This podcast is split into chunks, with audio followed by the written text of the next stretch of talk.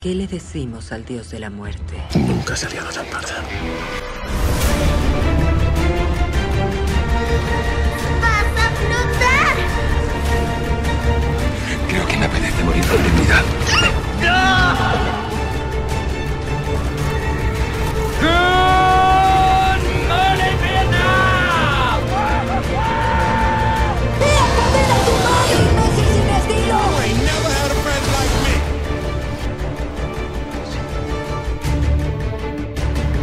madre sabe que usáis sus cortinas? ¡Bien, hijo de perra! Porque Mickey te ama. Eres un buen hombre. Nuestros cuerpos y corazones solo se nos dan una vez. Aquel que salva una vida salva al mundo entero. ¿Acaso no lo viste venir?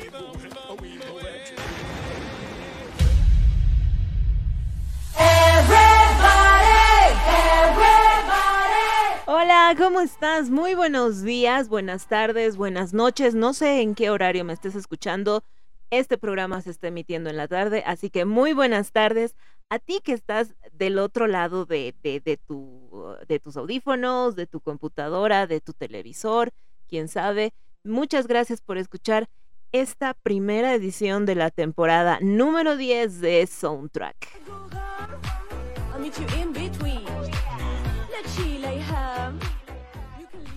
En el micrófono te saluda Joe García y te voy a estar acompañando por algunos minutitos, no sé si será si llegará a ser una hora, si me emociono mucho probablemente en este programa que te trae lo mejor del mundo del cine, de la televisión, de la música relacionada a, por supuesto, pero también eh, casi sagradamente y desde hace varios, varios años, cada cuatro años nos sumergimos en lo que es el mundo del fútbol, pero de eso te voy a estar contando eh, despuesito. Simplemente ahora darte la más cordial bienvenida. Sería eh, un montón hacer un repaso de todo lo que ha pasado en el mundo del cine y la televisión durante estas, mmm, ¿qué? Cuatro semanas más o menos que me he perdido. Así que vamos a hablar simplemente de lo que sucedió eh, más o menos en la última semana. Y una polémica de la que tal vez no estuviste muy enterado porque no, no nos llega mucho ese tipo de noticias, pero sí a, a, nivel Estados Unidos, digamos, fue, fue muy fuerte. Es la polémica que rodea a Candace Cameron. Si no te ubicas quién es Candace Cameron, pues es eh, DJ Tanner de la serie de Full House. Eh, sí, la, pequeña DJ Tanner, la ya no tan pequeña DJ Tanner. Bueno, resulta que DJ, o, o Candace más bien, se fue de, eh, bueno, si, si, si sabes algo de la, de la historia de Candace, ella es la reina de la Navidad. Es una de las figuras, era una de las figuras principales de Hallmark Channel. Hallmark que siempre nos ofrece películas navideñas todos los años, que es básicamente una industria. La gente no toma en serio las películas navideñas, pero déjeme decirle que son toda una industria que tiene sus, sus cosas, que tiene su casi que propio lenguaje, digamos. Bueno, Candace era la reina de esto, era una de las figuras principales de Hallmark y decidió irse. Se dice, ella nunca lo dijo así de, de, forma explícita, porque ella es una persona muy amable, o por lo menos intenta ser muy amable, ¿no?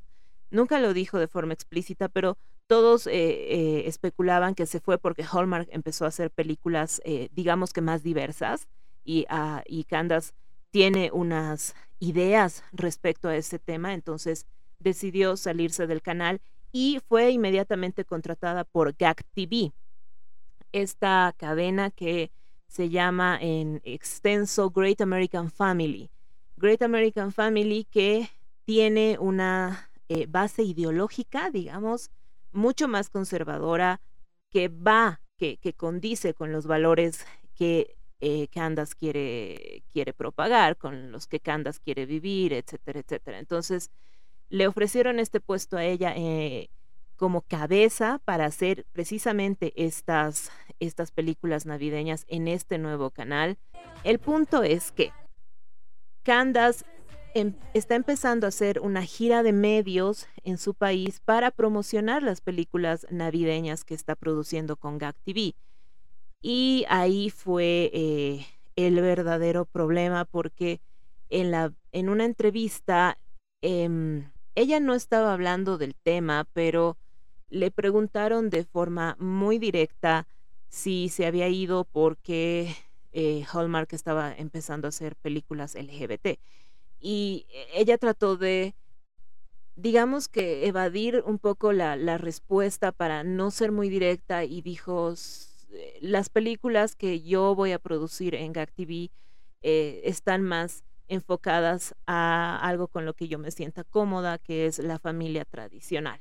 Y salieron todos a matarla porque eh, es, es una discriminadora y no sé qué, y empezaron a ponerle mensajes de odio en, en, su, en su Instagram, tanto así que ella tuvo que cerrar los comentarios de su Instagram, todo muy bonito, ¿no? Es decir, vamos a combatir el odio supuesto con el odio.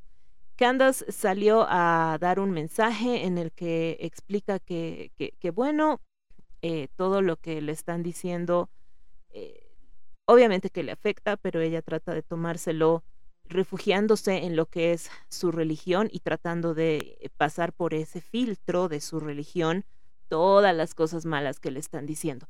Lo que sí no me gustó para nada, porque está bien, puedes tener tus ideas respecto a Candace Cameron y a su forma de pensar, y de hecho eh, puedes hasta, eh, ¿qué se dice?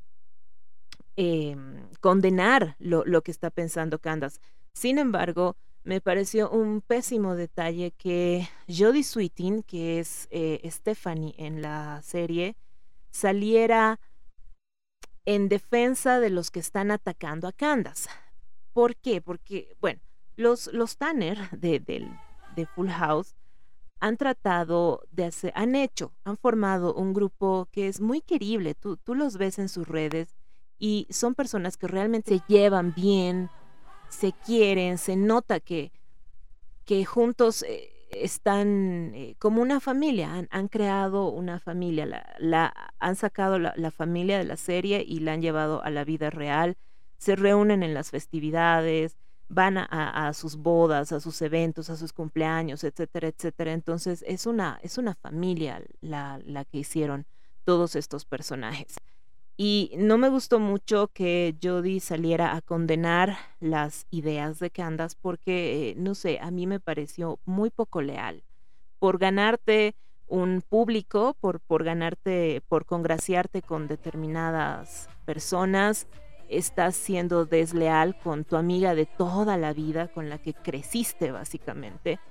Y además que creo que es un poco hipócrita esa postura porque Siempre he pensado que se corrige en privado y se alaba en público. Eh, evidentemente Jodie Sweetin tiene el teléfono de Candace Cameron. Estoy muy segura que se whatsappean seguido, entonces tranquilamente pudo haberle dicho eso vía WhatsApp, decirle, mira amiga, no estoy de acuerdo con lo que estás haciendo, yo tengo otra forma de pensar y no sé qué y ya, ¿no? Y no salir en este momento tan difícil para Candace a como que a echarle leña al fuego.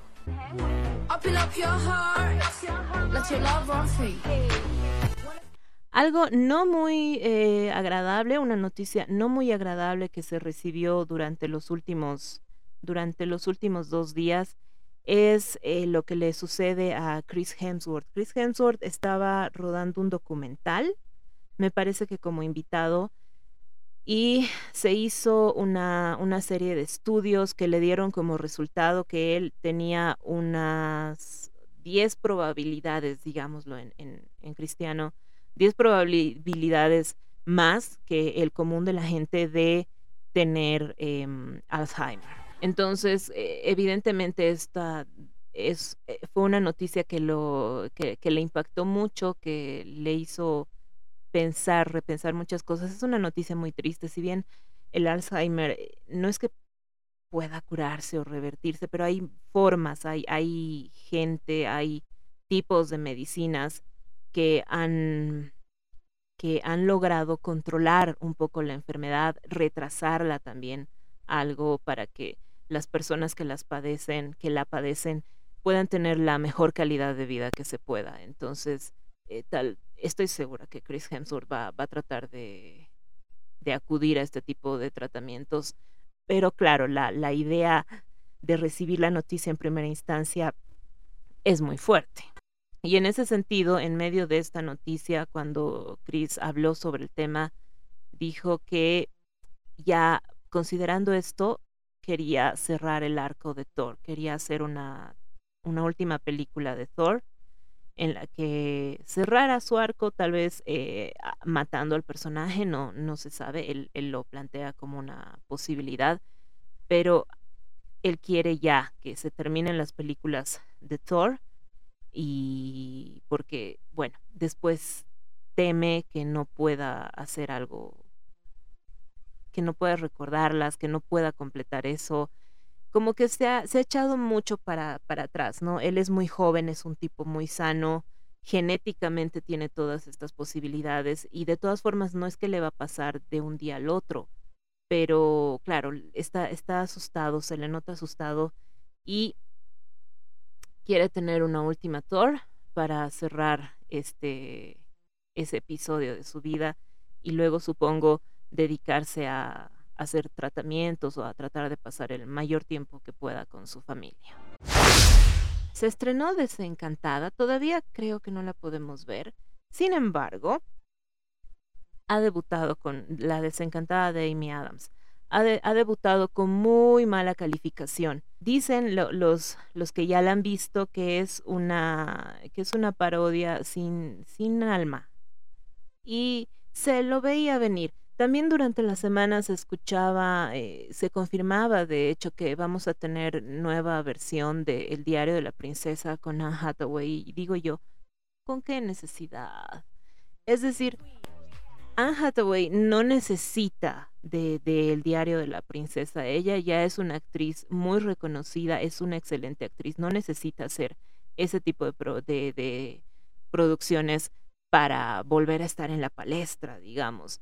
Y el diario de la princesa fue hace como sopocientos años, entonces, ¿qué nos van a ofrecer ahora? El, lo mismo que en Desencantada, la, la vida familiar de la princesa, el, el después, eh, no sé si va a ser muy interesante de ver. No, Disney no está pudiendo encontrarle la vuelta a sus historias y como que a la gente no le está bastando con que nos muestres a personajes eh, que queríamos en el pasado en, en, sus nuevas etapas. Sí, yo sé, es evidente que, em, que tanto el personaje de Anne Hathaway como el de Amy Adams se casaron y en algún momento tendrán hijos y tendrán familia y se sabe que tener familia es todo un tema, pero no lo están sabiendo enfocar bien. Así que Desencantada parece que para la crítica va a ser un desastre, no está siendo la mejor de las películas. Ahora, habrá que ver qué sucede con el público, que en las últimas producciones estrenadas se ha visto mucho eso, ¿no? Que la crítica la defenestra totalmente, aunque hay que decir que la gente de eh, Rotten Tomatoes es muy benevolente con los materiales de Disney y en, en este caso no, no, no, está pasando. Entonces, habrá que ver si para el público desencantada es igual un desastre o si logran hallarle la magia.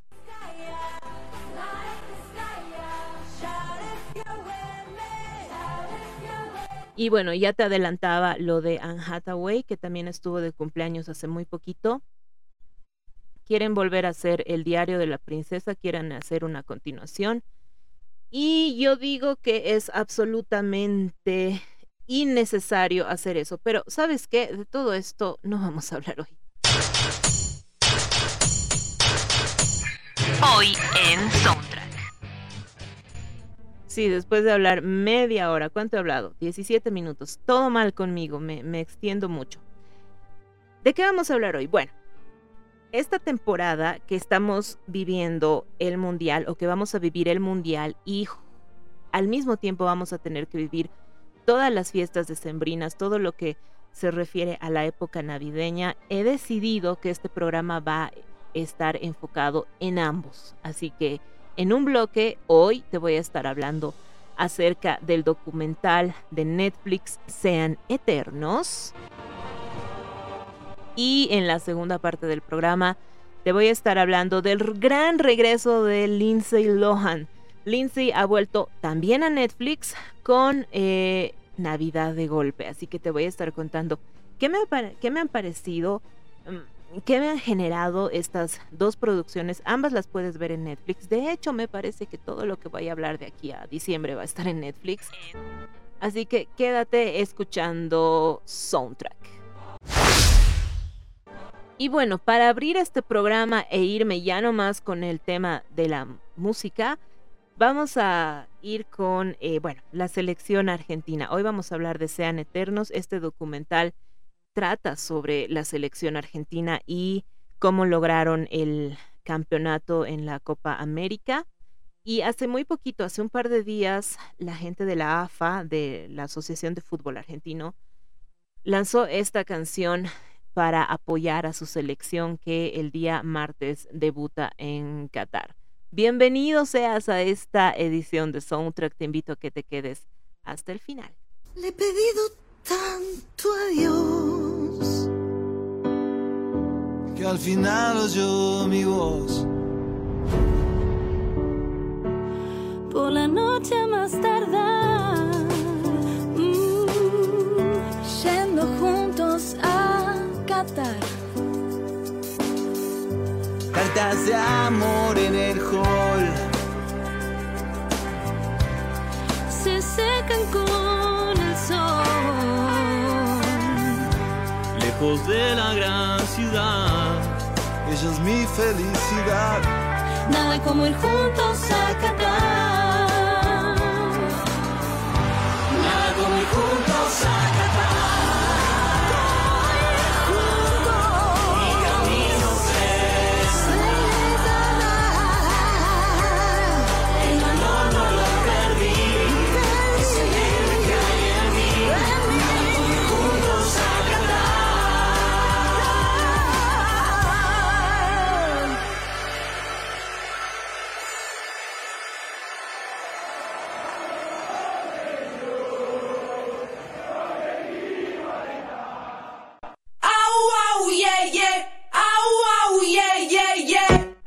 Y ya que estamos hablando de Qatar 2022, te comento que la gente de Vicos tiene una súper mega linda oferta para ti. Y se trata de poleras para tus perritos, para tus mascotas de la selección con temática de Qatar. No son las poleras eh, regulares que encuentras, no, no son poleras hechas en chiquitito, son poleras con diseños casi exclusivos para este mundial, para tu perrito específicamente. Ya tenemos muchísimas, eh, muchísimas poleras que hemos visto los diseños y están muy lindos.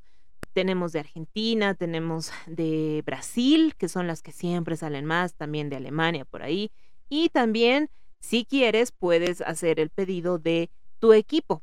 Puedes pedir la polera de, no sé, del Bolívar, del Tigre, de Independiente, del equipo que tú quieras. Simplemente comunícate con la gente de Vicos ingresando a su página de Facebook donde los encuentras como Vicos Lab. Estás escuchando Soundtrack.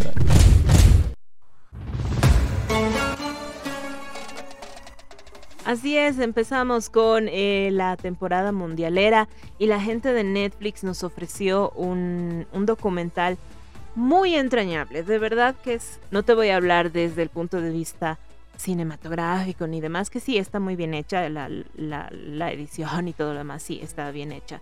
Te voy a hablar eh, casi, casi que, que, como hincha, simplemente para eh, contarte lo que he vivido eh, al ver estos tres episodios de Sean Eternos Campeones de América.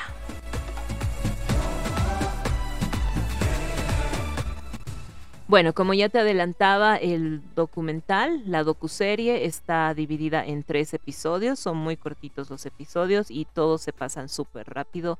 Fue estrenada el 3 de noviembre en la plataforma de Netflix. Está dirigida por Juan Valdana y cuenta con las intervenciones de Leo Messi, Leonel Scaloni, Ángel Di María, Rodrigo de Paul, Neymar Jr., Ronaldinho, Daniel Alves, Xavi Hernández, entre muchísimos otros, prácticamente toda la selección argentina y algunos buenos amigos de Leo Messi.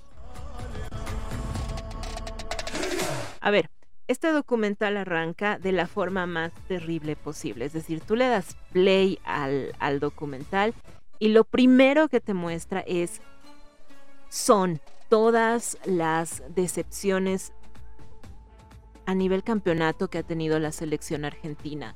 Y lo primero que ves es ese fatídico, para mí, fatídico eh, Mundial 2002, eh, que, fue un mundial muy difícil porque fue este mundial, la gente se queja de que este mundial tiene partidos a las 6 de la mañana.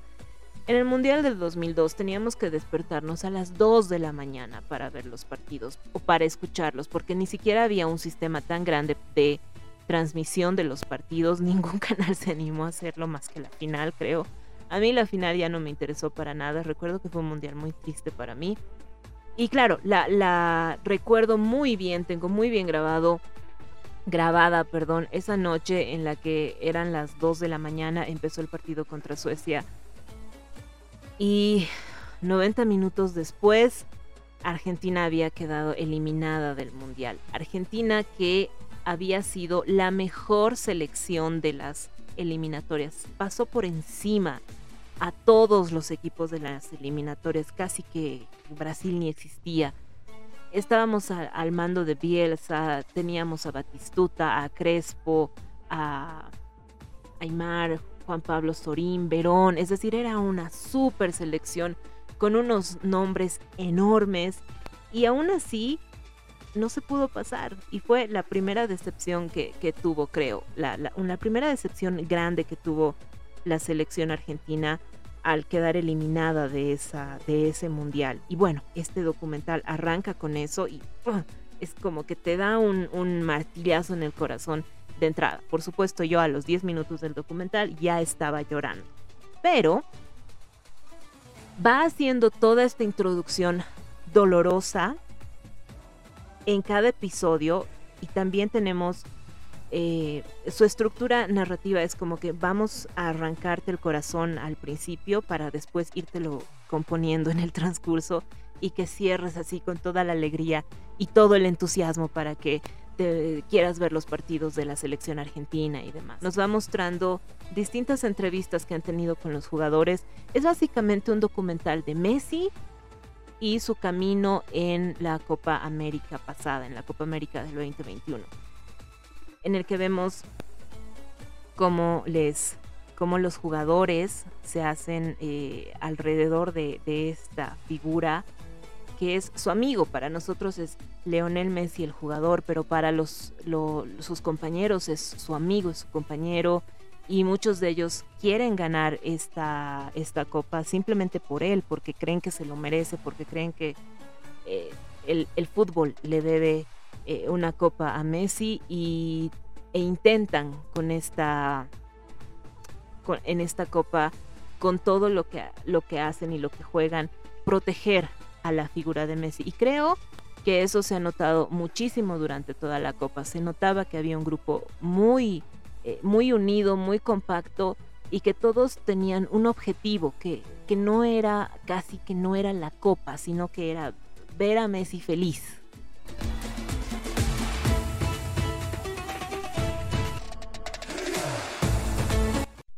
Después también tienes, a medida que van, que, que, van juntándose estos testimonios de cómo este grupo de compañeros quería hacerle bien a Leo, a su amigo Leo, también vas viendo cómo eh, aparte este grupo de compañeros hacía su, su, propio, su propio mundial, su propia Copa América, ¿no?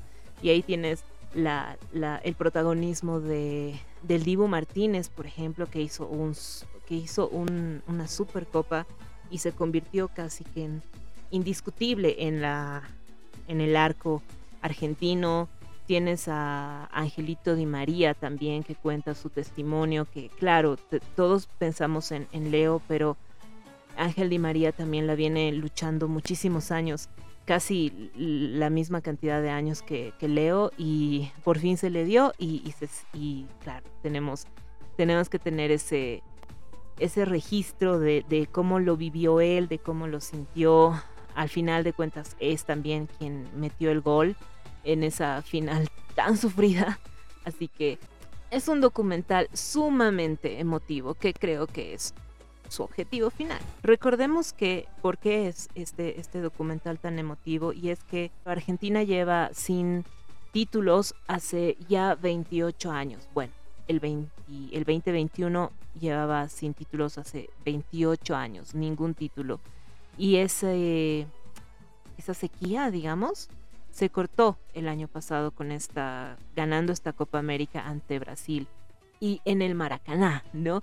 Y hay una parte que, que todos ya la han debido ver porque se hizo muy viral, que es este discurso que les, que les dio Messi a, a los jugadores antes de la final, en la que más que nada les agradecía por todo el tiempo que habían pasado juntos.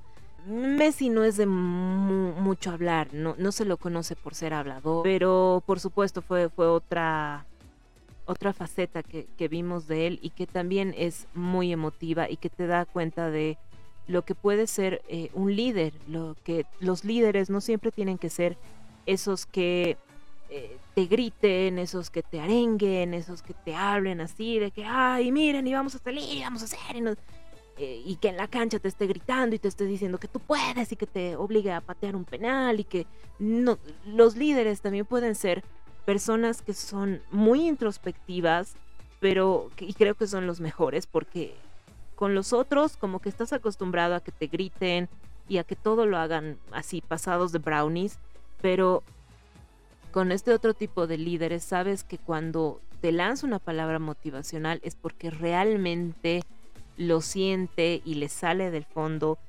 y te motiva algo más. Es una, es una de las partes que más se ha viralizado y es porque realmente con todo, con toda esta construcción que te digo que hacen en este, en esta docuserie, que es que te parten el corazón y al medio sucede este, este discurso y, eh, y ahí es como que vas sintiendo, ¿no? Como el corazón se, se, va, se va sanando. Tal vez tú no lo disfrutes mucho. Si eres fan de la selección argentina, sí. Estoy muy segura que los argentinos lo han llorado muchísimo porque es, dentro de todo, es un documental que está muy bien hecho para eh, explotar las emociones de los que lo ven. ¿Qué más me gustó de, este documental? Eh, sí, me, me, ha gustado que pongan a los amigos de Messi. También me gustó mucho que pongan a Neymar, por ejemplo, que fue el directo rival de Messi eh, en, la, en esa final. Porque él y, él y Messi son muy buenos amigos y en la final tú veías a Neymar llorando y, perdón, acabo de, no, no me burlo de que lloró, me, acabo de, de recordar cómo lo levantaron cuando se tiró al piso. Neymar estaba llorando porque había perdido la copa y qué sé yo, pero a, los eh, 30 minutos estaba en el vestuario celebrando con su amigo y sonriendo y, y, jugando con él. Y me gustó mucho ese aire familiar que tienes en el documental porque creo que Messi eh, al haber sido tan atacado por la prensa ha, ha tratado de cerrar mucho su círculo. No, no es un tipo que te dé muchas eh, muchos testimonios, habla lo que necesita hablar y se le entiende y de repente muchos, eh, muchos periodistas deportivos se quejaban porque no es abierto con ellos, de repente no les acepta entrevistas y cosas por el estilo, o si les contesta, les contesta de la forma más amable que puede, pero sin, sin, sin chancear, digamos, sin ser muy, sin ser muy suelto con ellos. Y yo lo entiendo absolutamente y es porque siempre lo han atacado y lo han atacado de las peores maneras posibles, como si Messi fuese el único que estaba en la cancha y evidentemente eran muchos más jugadores que lo tenían que acompañar. Y todos, por supuesto, hablaban de que tenían un gran equipo y no sé qué, y que Messi no era el líder que este grupo necesitaba y por eso perdían todas las finales pero Messi no está hace 28, 28 años en la selección y e igual perdieron las perdieron sus oportunidades, así que bueno, algo por ahí no debe ser culpa de Messi.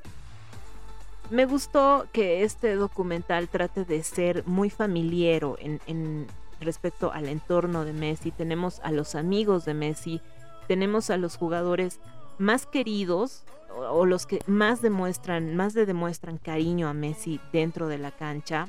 Todas estas relaciones tan bonitas que los que seguimos a la selección argentina vemos en la cancha, las, las han pasado en el documental.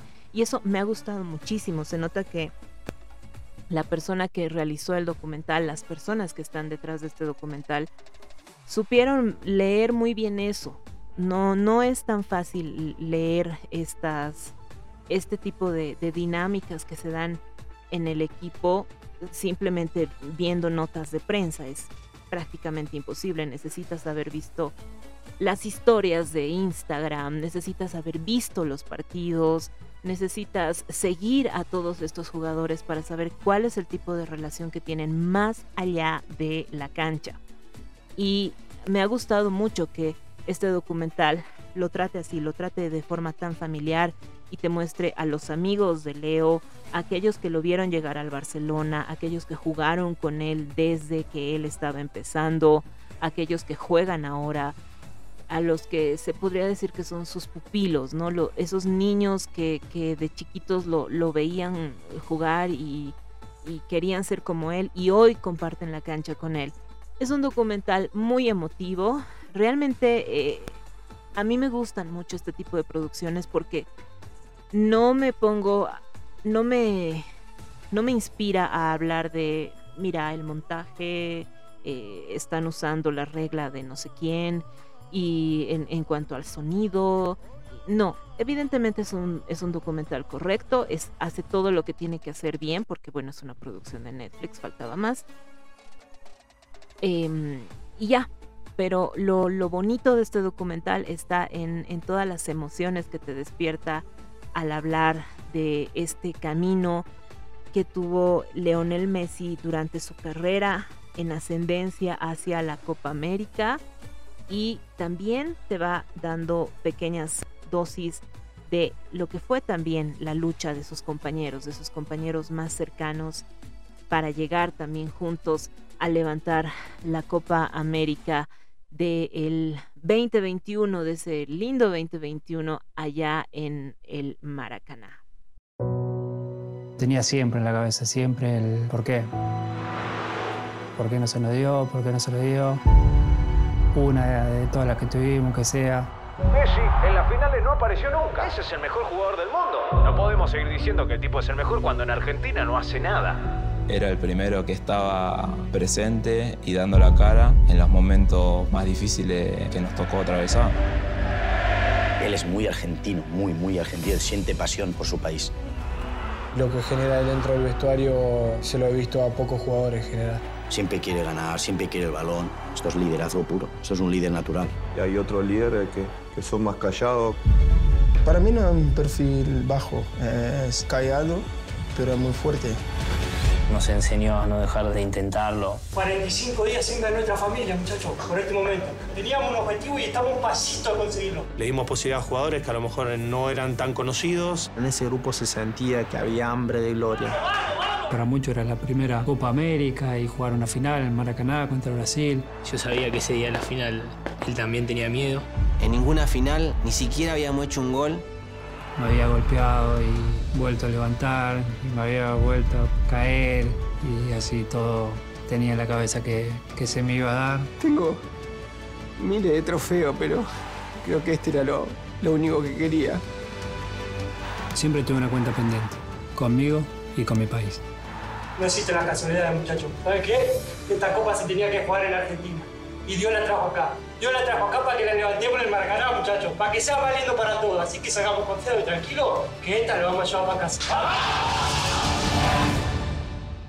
Ese es el tráiler de Sean Eternos que se estrenó en Netflix el 3 de noviembre. Y a propósito de lo que te decía acerca de que se nota que detrás de este documental ha habido un trabajo muy importante para empaparse con el mundo Messi, es que Leo es muy fanático de Woz, es un cantante, y siempre en sus historias de Instagram y, demás eh, se, puede, se puede notar ese fanatismo. Y entonces, ¿qué hicieron los productores y el director de Sean Eternos? Pusieron esta canción al final.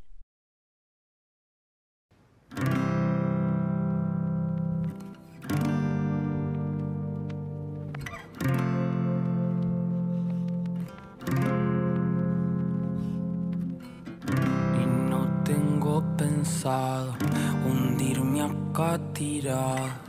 Y no tengo planeado morirme desangrado. Y no, oh, oh, no me pidas que no vuelva a intentar. Que las cosas vuelvan a su lugar. Y no tengo pensado hundirme acá tirado. Y no tengo planeado morirme desangrado. Y no, oh, oh, no me pidas que no vuelva a intentar. Que las cosas vuelvan a su lugar. Estamos siendo cuidadosos. Como caminando por un piso resbaloso, sabiendo que un paso en falso nos lleva al fondo del pozo. Será lo tembloroso de la espuma bailando en mi corazón rabioso. Entender todo es un poco soberbio, querer explicar todo es un poco por nervios, por eso hablo hasta por los codos y me pongo ebrio y ya no sé si jodo, me lo tomo en serio y desconfío. El miedo a dar un salto y encontrar a vacío, ansio que esto que siento no sea mío, porque de pronto se siente tan frío. Parece que saber hacerse bien es todo un desafío. Que rabia me da el amor, voy a arrancármelo. Que rabia me da el amor, voy a quedármelo. Prefiero lo tortuoso del ritual que lo decoroso de estar siempre igual. Habrá motivos para estar mal, lo debo ser yo, presintiendo el final. No es eterno el carnaval, si es etéreo lo carnal. Encontraremos algún otro canal para juntar el plexo. De fondo un saxo y queremos sexo. Ahora recuerdo la primera vez que te reíste y las ganas que me dieron de que se me ocurra un chiste. ¿Cómo van a convencerme de que la magia no existe?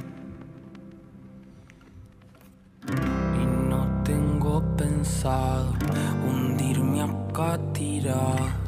Y no tengo planeado morirme desangrado. Y no, oh, oh, no me pidas que no vuelva a intentar. Que las cosas vuelvan a su lugar. Y no tengo pensado hundirme acá tirado. Y no tengo planeado morirme desangrado. Y no, oh, oh, no me pidas que no vuelva a intentar. Que las cosas vuelvan a su lugar. Estás escuchando Soundtrack. Everybody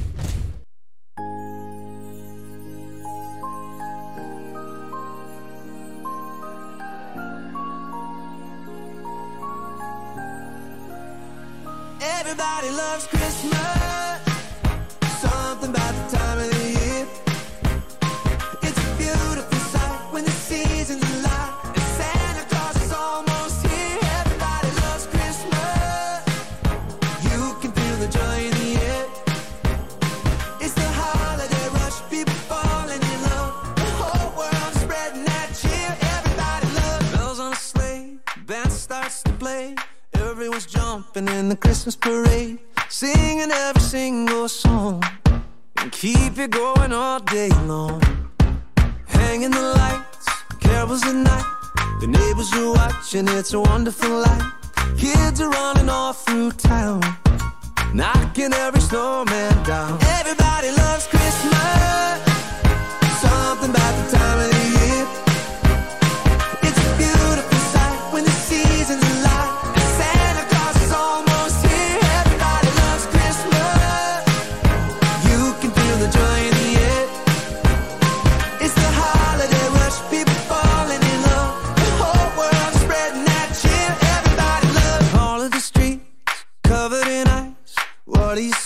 cuddle up inside. I don't need to go nowhere. Baby, when I got you here, presents to wrap, fires to glow, dancing around under the mistletoe. We don't gotta move so fast. We can make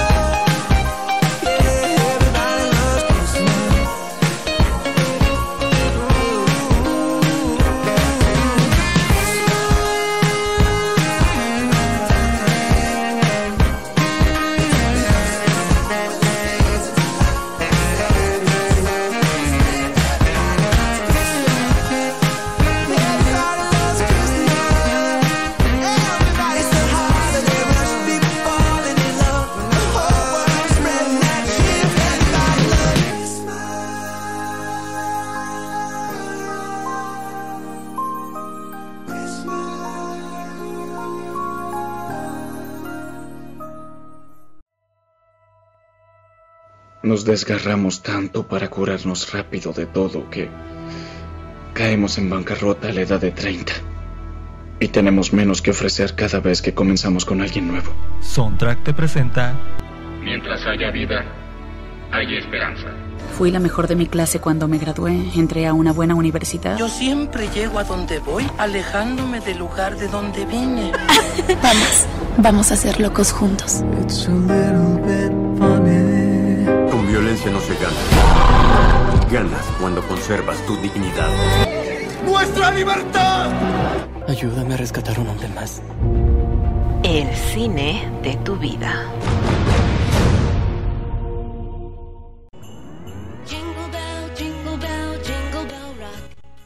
Así es, estamos ya en el segundo bloque de Soundtrack y como te prometí, el primer bloque vamos a estar hablando acerca de fútbol y este segundo bloque se lo vamos a dedicar a la temporada navideña y no hay nada más navideño que las películas. Te contaba hace unos minutos en el primer bloque que eh, Hallmark era el rey de estas producciones, pero que ya habían varios, eh, varias productoras, varios canales intentando hacerle la competencia. Intentando, sí, porque no lo estarían logrando muy bien. No he visto las películas de Gag TV aún. He leído alguna que otra crítica, eh, pero no me puedo basar en ellas porque están más enfocadas a, criticar, valga la redundancia, a Cameron.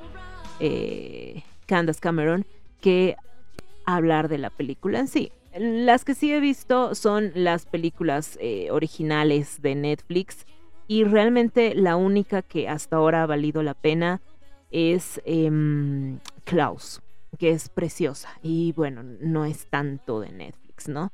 Es, es original, pero ah, tiene ahí sus, sus bemoles. Todas las demás lo intentan, pero no lo logran.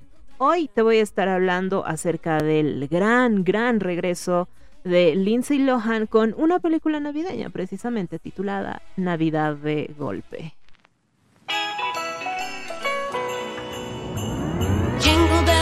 Navidad de Golpe está dirigida por Janine Damian. Eh, está protagonizada, como ya te decía, por Lindsay Lohan y Short Overstreet en los papeles principales. A Short lo viste en Glee. Eh, lo puedes recordar como Sam, el, rubiecito de, Glee, el, rubiecito que se parecía a Justin Bieber. También tenemos a Jack Wagner, eh, George Young, Aliana Lohan, eh, Olivia Pérez, Chasey Ramsey, entre otros. Pero fundamentalmente la historia se, se centra en el personaje de de Lindsay y de Short, básicamente. A ver, ¿qué podemos hablar de, de, de, esta película?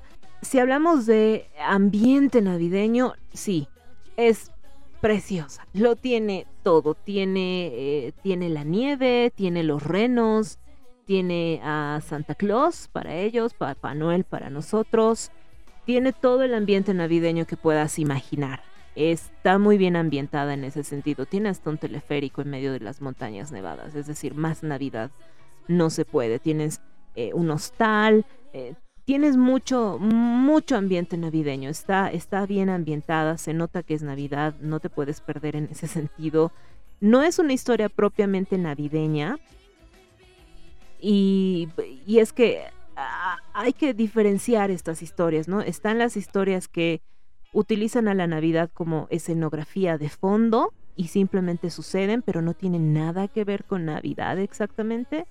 Esta es una de esas, de ese tipo. Y están otras historias que tienen que ver con Navidad, que son de Navidad y que la Navidad es el centro, ¿no? Esta no es de ese tipo.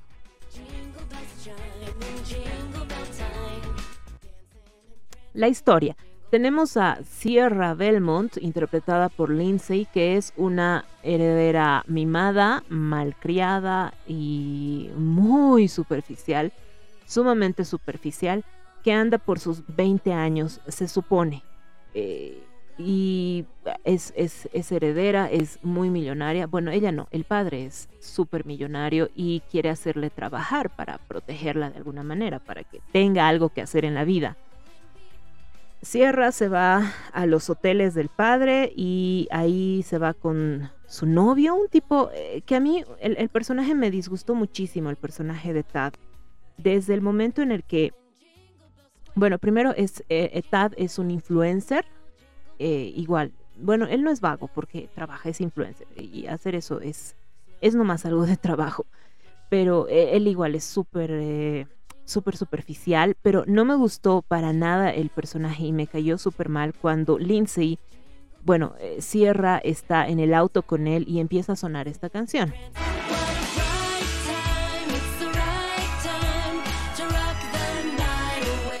Precisamente en esa parte en la que, por supuesto, nos, nos llevan, nos retrotraen a Mean Girls con Lindsay, em, ella se pone a cantar en el auto, Sierra se pone a cantar en el auto y él le cambia la, la estación de radio y le, le empieza a criticar que ha, que ha desafinado y no sé qué. Me, me pareció detestable el personaje y me pareció innecesario poner esa escena porque ahí vemos que Lindsay, bueno, que Sierra, perdón, no es nada compatible con este hombre y que no, eh, él no la quiere, evidentemente, si acaso la, la tendrá como trofeito, pero nada más. Pero después la película busca hacernos caer bien a Tad, porque él se pierde también en, en las montañas y tiene que pasar un par de días difíciles tratando de sobrevivir y claro, aprende un par de lecciones y después es el que es dejado, pero esa escena me pareció entonces eh, insulsa porque si nos van a mostrar más adelante un Tad que con el que sí nos vamos a sentir cómodos y sí nos va a parecer gracioso, entonces ¿para qué nos muestran a este Tad horroroso del principio? Porque una cosa es ser superficial y otra cosa es ser maleducado y, cortarle la radio a tu novia, a la que quieres que sea tu prometida, mientras ella está cantando una canción navideña, ¿no? Eh, Ay, no sé, me, me pareció muy raro eso. Pero vuelvo al argumento central. Sierra se va a los hoteles del padre con el novio, Tad, y precisamente en este viaje en el coche que van a, van a ir a las montañas a esquiar y le va a proponer matrimonio. Justo después de proponerle matrimonio, sufren un accidente, básicamente el, el hielo cede y Lin, eh, Sierra se, se va de cabeza contra un árbol, Tad se cae a unos varios metros lejos de ella y es aquí donde entra en escena el personaje de Short Overstreet, que es dueño de una de una residencial, de, un hotel chiquitito, de un hostal más o menos. Eh, eh, hace paseos con, con las parejas, con, con, los clientes, con las personas que, que se quedan en, el, en este mini hotel que tiene. Y en el medio de ese paseo ve el, el cuerpo de, de, de, Sierra contra el árbol y bueno, llama a las, a las emergencias y demás. La cuestión es que Sierra pierde la memoria y se encuentra sin identidad y sin saber quién es y por dos o tres días enteros nadie la busca. Como está en el hospital y no es una persona muy agradable porque es grosera con, con el personal del hospital, Short ofrece llevarla a su hotel para que pueda, eh, no sé, pues pasar el tiempo hasta que alguien la encuentre, hasta que alguien la busque, hasta que alguien pregunte por ella. No le queda de otra más que aceptar este trato y se va al hotel del personaje de Short, que es um, Jake Russell, que se va al, al, hotel de Jake. Ahí, bueno, ya te imaginarás lo que sucede, ¿no? Se van, eh, se van conociendo y ahí, esta película es eh, una película que busca muchísimo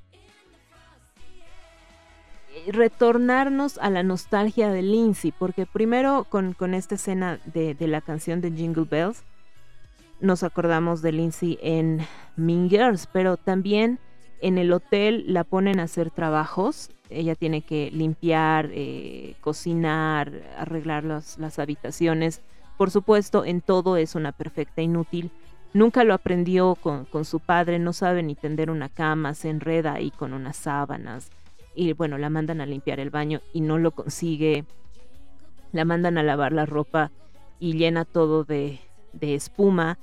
Todas estas escenas que, según yo, son evidentes eh, referencias a la película Just My Luck, que hizo Lindsay Lohan con Chris Pine. Um, se titulaba en español Golpe de Suerte.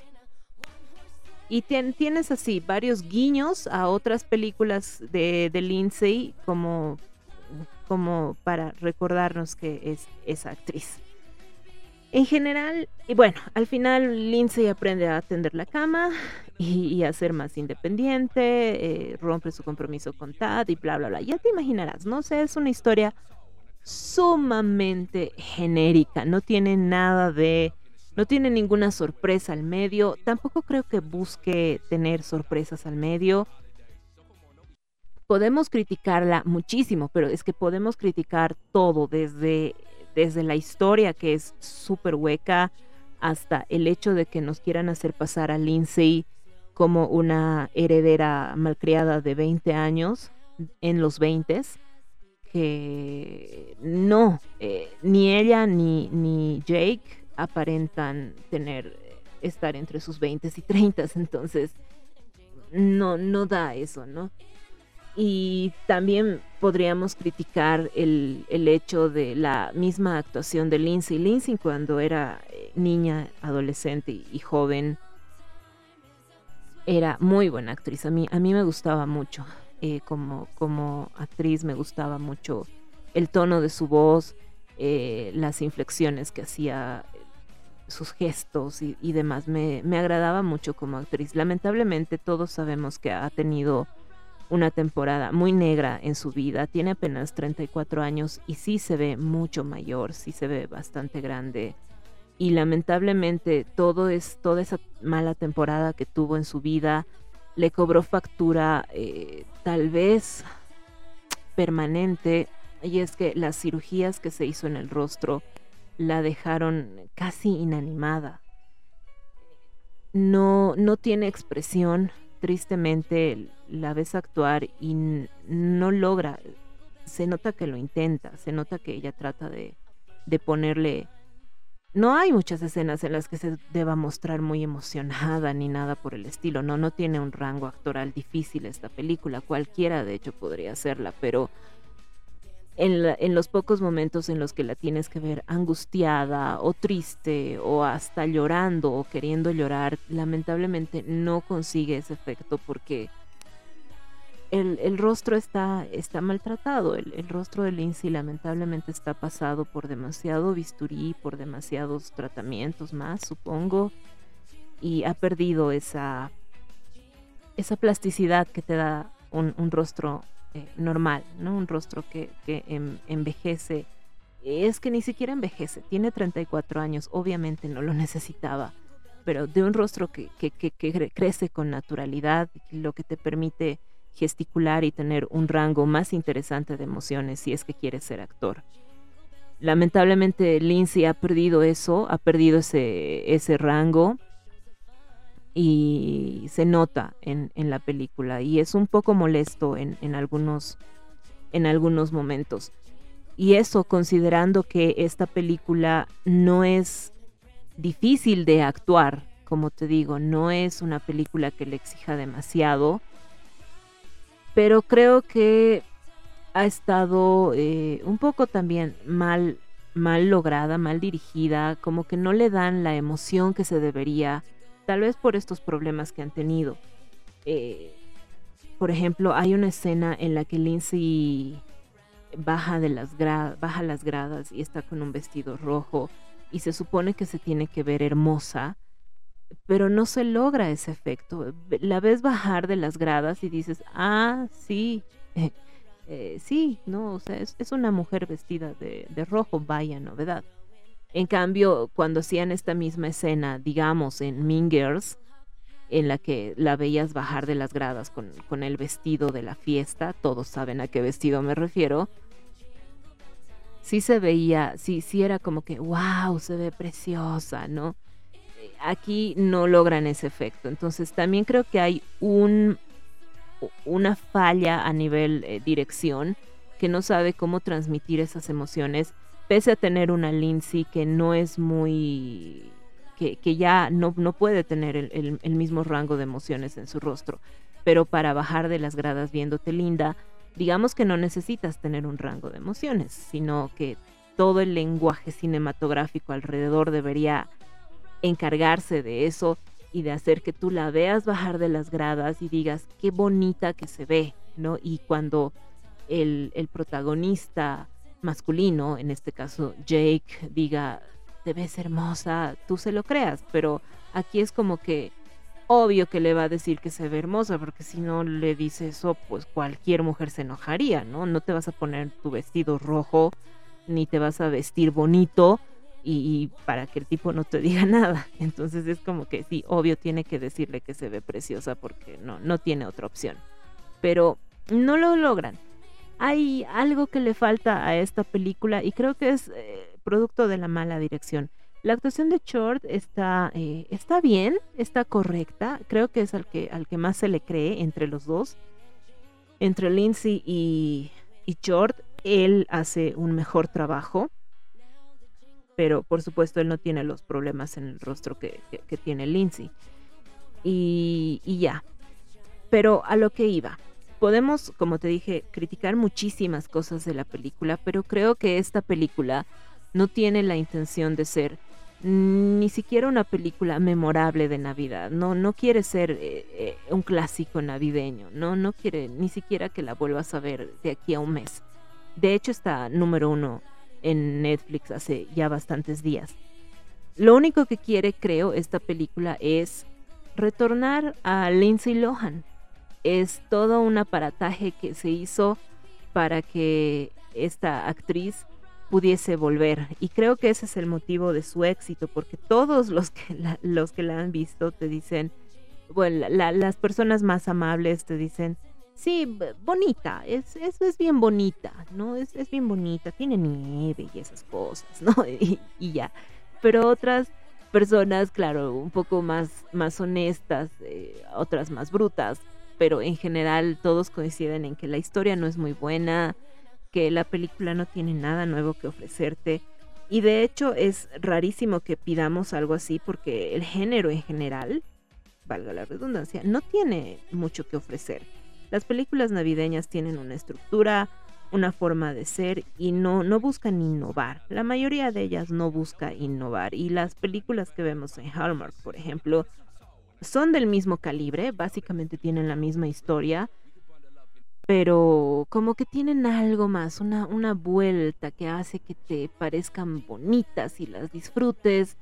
Y en mi caso, en, en julio las vuelvo a ver en, en Estudio Universal y las vuelvo a ver a partir de noviembre también y hasta el 6 de enero me quedé clavada en ese canal porque amo las películas navideñas. En este caso, no sé si voy a volver a sintonizar eh, Navidad de golpe. Tendré que darle un poco de tiempo porque en su momento tampoco me gustó, por ejemplo, um, Last Christmas con Emilia Clarke. Y- pero después, al, al volverla a ver, ya como que ya mm, le, le agarré gustito, ¿no? Tal vez pasa lo mismo con esta película. En un primer y segundo visionado, porque sí la vi dos veces, no, no pasa. No hay, no hay emoción, ni nada por el estilo, pero me parece, como te dije, que no es eso lo que busca. Lo único que busca esta película es devolvernos a Lindsay Lohan y lo consigue porque la gente está dispuesta a, a traer de nuevo a esta, a esta actriz que tuvo la mala fortuna de no saber gestionarse y de cruzarse con personas mucho más inútiles que ella en, en el camino y ella fue la que quedó más perjudicada. Pero nadie puede negar que tenía un gran talento cuando era, cuando era niña, cuando era jovencita y queremos ver de nuevo ese talento. Y este, por algún lado tiene que empezar.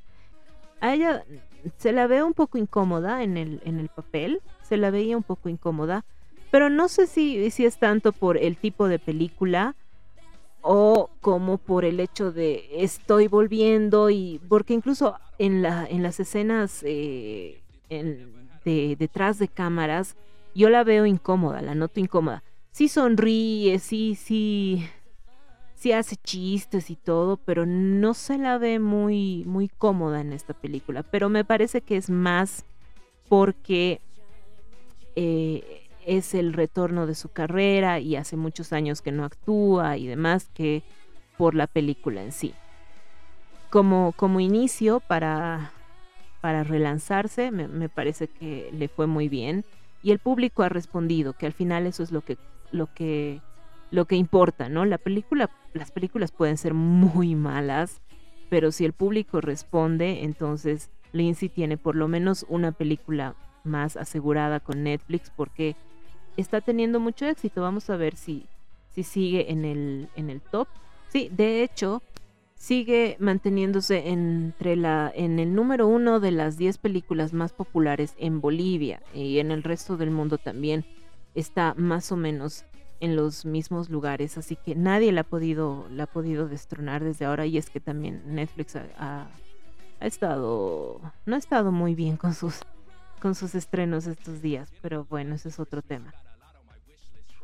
El público responde, el público quiere que a Lindsay le vaya bien, el público admira esta, esta voluntad que tiene ella de, de volver y ha decidido apoyarla y lo está haciendo regalándole muchas visualizaciones en Netflix, poniéndola como, como número uno y fundamentalmente también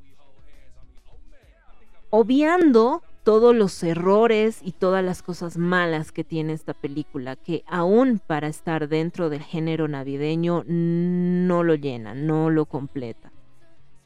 Es eh, una mala película navideña, aceptable en el mejor de los casos, pero eh, aún así el público está dispuesto a verla y apoyarla porque quiere que retorne Lindsay y me parece que eso está bueno, así que si buscas una película, mira, no te voy a decir que es mala, que es aburrida y no sé qué, porque ni viene ni va, ni, ni es buena, ni, bueno, no es buena definitivamente, tampoco llega a ser mala.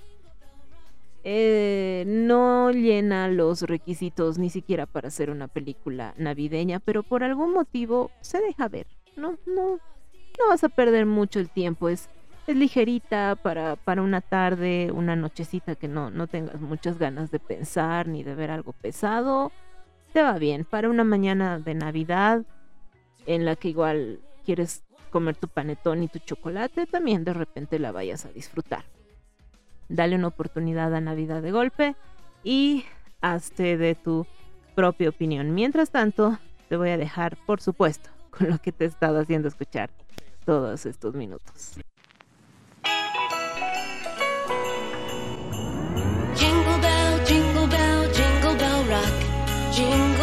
Swing and jingle bells ring. Snowing and blowing up bushels of fun. Now the jingle hop has begun. Jingle bell, jingle bell, jingle bell rock. Jingle bells chime in jingle bell time. Dancing and prancing in Jingle Bell Square. In the frosty air.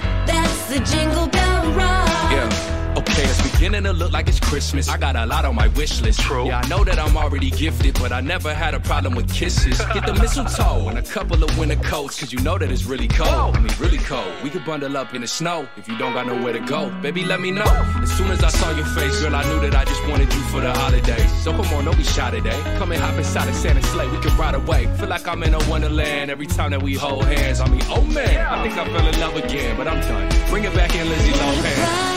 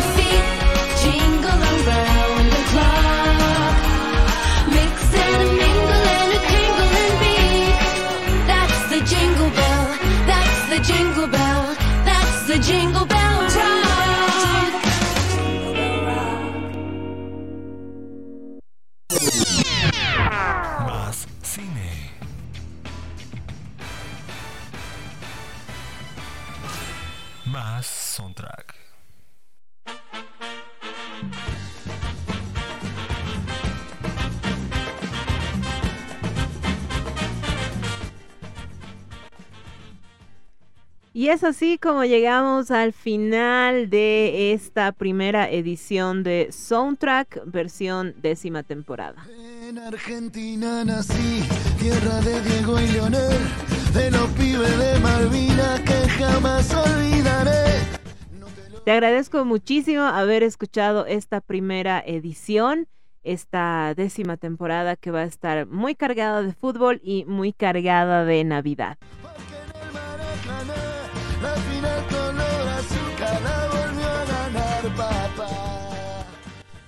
Te invito a escucharme también la próxima semana. La próxima semana ya es fin de mes, ¿no? ¿Verdad? Porque, bueno, te invito a escucharme la próxima semana y también la subsiguiente en la que vamos a estar haciendo la edición, la nueva edición de Score 5, de este ranking que también lo dejamos ahí porque no, no tenía muchas votaciones.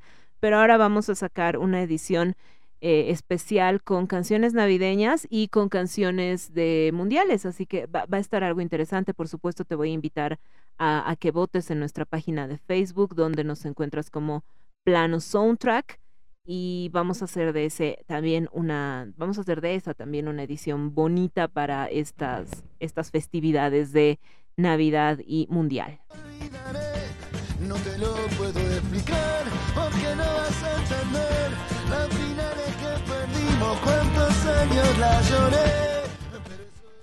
Nada más por ahora, de verdad te agradezco mucho el haberme escuchado. Este programa se va a subir a Spotify y también lo estás o lo debes estar viendo en la transmisión de Facebook. Si todo sale bien, si editamos bien esta edición, probablemente no nos la bajen, pero si nos la han bajado, por favor vete a Spotify y ahí escúchanos en esta décima temporada. Mil millones de gracias por quedarte conmigo hasta este minuto. Sé que he hablado muchísimo y es que eh, no voy a hablar tanto de temas técnicos ni demás, sino de las sensaciones que deja que dejan estas producciones en mí. Si te interesa escucharlo, entonces sígueme acompañando.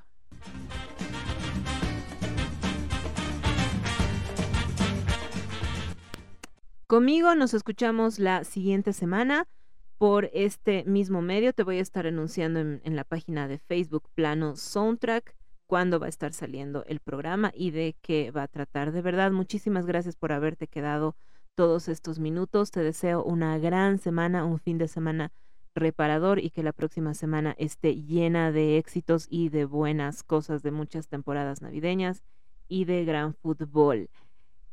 Hasta este momento te acompañó Joe García. Muchas gracias por tu compañía.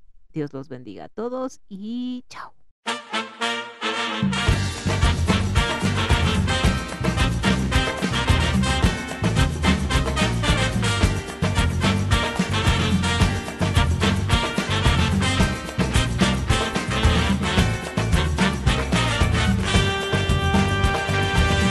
En Argentina nací, tierra de Diego y Leonel, de los pibes de Malvina que jamás olvidaré.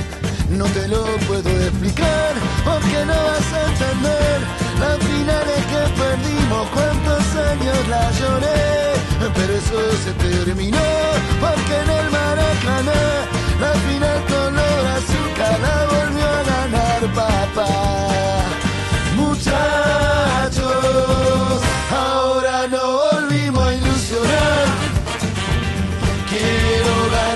tercera. Quiero ser campeón mundial